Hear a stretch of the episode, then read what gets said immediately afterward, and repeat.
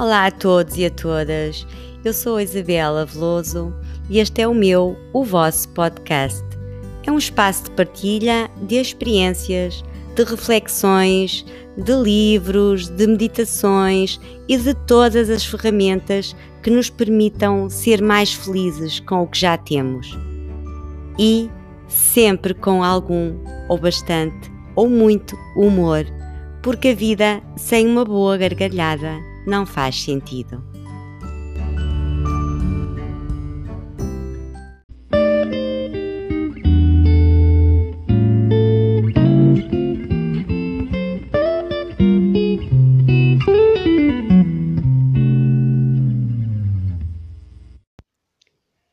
Para quem nunca fez, escreveu mesmo, pensou seriamente sobre um plano de vida, Uh, aconselho que, que o façam. Eu vou, vou aqui falar um bocadinho como, como faço o meu.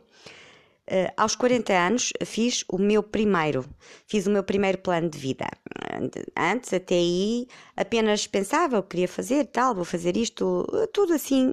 Não, não é que fosse no ar, mas uh, não estava escrito, não era muito refletido era diferente do que nós depois vemos no papel e depois irmos rever se realmente fizemos, não fizemos, o que falhou.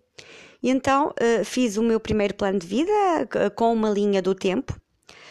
Uh, primeira vez rascunhei num, num papel qualquer, portanto, nós pomos o ponto de partida, nossa data de nascimento, com, com fazemos assim uma linha do tempo, pomos o ponto de partida, uh, data de nascimento, como estava a dizer, o onde estou, que é o presente, e o futuro, para onde quero ir. E todos os anos eu revejo esse plano, tem, é modificado e nesta altura já, já passaram muitos anos, já tem direito a um caderno próprio, é que eu passei até a chamar não o caderno do plano de vida, mas planos de vida. Eh, fui então, por causa daquilo que estava a contar, fui buscar o caderno. Uh, tinha, tinha o revisto há pouco tempo, no início do ano, como faço sempre, às vezes vou também durante o ano ver, mas no início do ano vou sempre ver para, hum, para, para o refazer, para, para fazer o novo plano de vida. A primeira vez que fiz, eu fiz um, um plano de vida. Uh, com um objetivo assim mais longo. Uh, a primeira vez que fiz, fiz há 10 anos, era dos 40 aos 50. Uh, eh, e depois, conforme o tempo foi passando, uh, não faço agora com tantos anos, porque para mim não, não funciona. gosto de fazer neste momento, então, agora que, que tenho 52, gosto de fazer anual eh, já fiz dois em dois, mas gosto muito de fazer eh, anual. Se o projeto é um bocadinho maior, eh, posso lhe pôr, ou vejo que é um bocadinho mais difícil de concretizar, ponho ali dois anos, mas não gosto de fazer projetos, não gosto de fazer este meu plano de vida com prazos muito longos. Tem a ver também com a idade, tem a ver também comigo, portanto, são fatores totalmente diferentes para quem faz um plano de vida aos 20 aos 30, não é? Aos 40, aos 50, aos 60, aos 70, 80, 90, 100, portanto será tudo diferente. E então fui ler, fui ler e, e, e reparei, era isso aqui que eu queria, que eu queria falar, que há cinco pontos uh, essenciais no, no, no plano de vida que eu ponho sempre demora um bocadinho, dependendo das pessoas, demora um bocadinho a, a escrever, a pensar, a refletir, a estarmos connosco, uh, estarmos confortáveis, a pensar nisto e a escrever.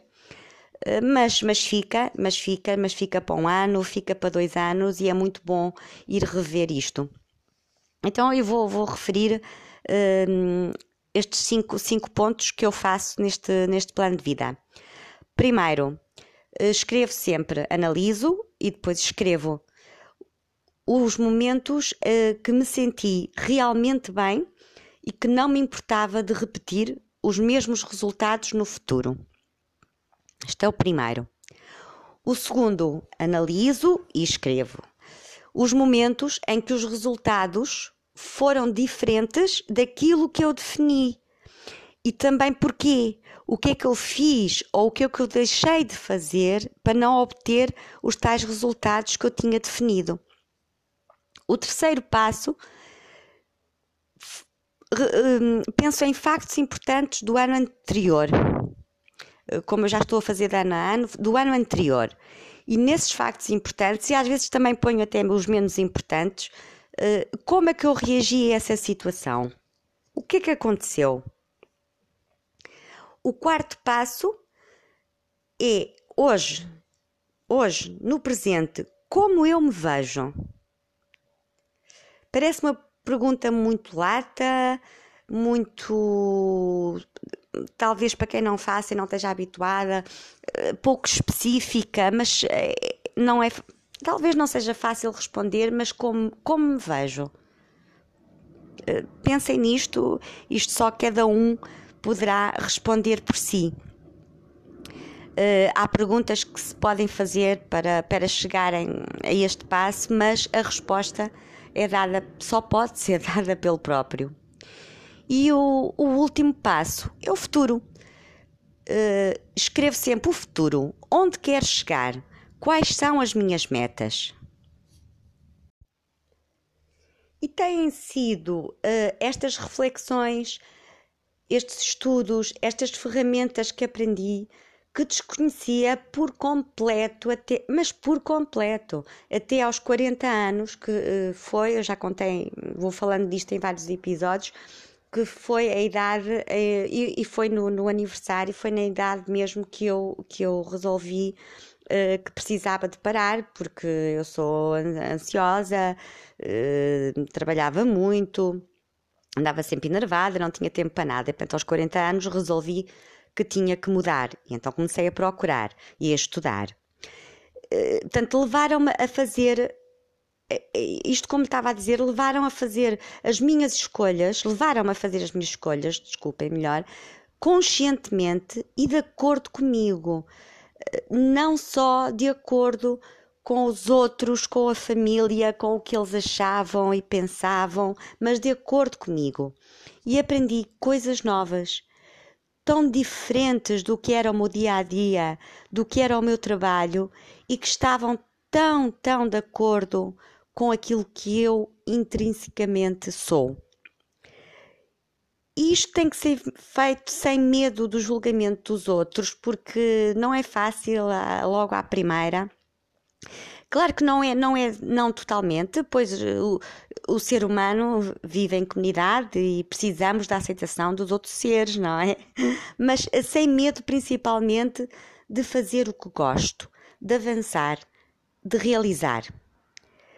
Perceber que não nos sentimos satisfeitos e que o que estamos a fazer começa a não ter sentido, leva-nos a pensar que é necessário repensarmos o nosso percurso de vida e o modo como olhamos para a própria vida. Porque todos possuímos potencial dentro de nós que pode ter sido mais ou menos estimulado durante o percurso da vida que fizemos. E então, como seria se não tivéssemos medo de arriscar? Abrirmos novos horizontes pessoais ou profissionais, explorarmos a nossa realidade interior e sermos congruentes com ela. Tomar consciência de quem somos é o ponto de partida para uma nova dimensão da autodescoberta. Se eu não arriscasse, principalmente durante a última década, não estaria agora aqui, nunca, mas nunca na vida. Não estaria agora aqui nesta aventura do podcast a partilhar experiências. Não, não, não, não estaria de certeza. Se vos fez sentido, eh, comecem a pensar e a fazer planos de vida. Temos tanto, mas tanto pela frente. É tão bom fazer estes planos e qualquer ajuda que precisem é só entrar em contato comigo eh, por e-mail, eh, por mensagem na, na página do podcast.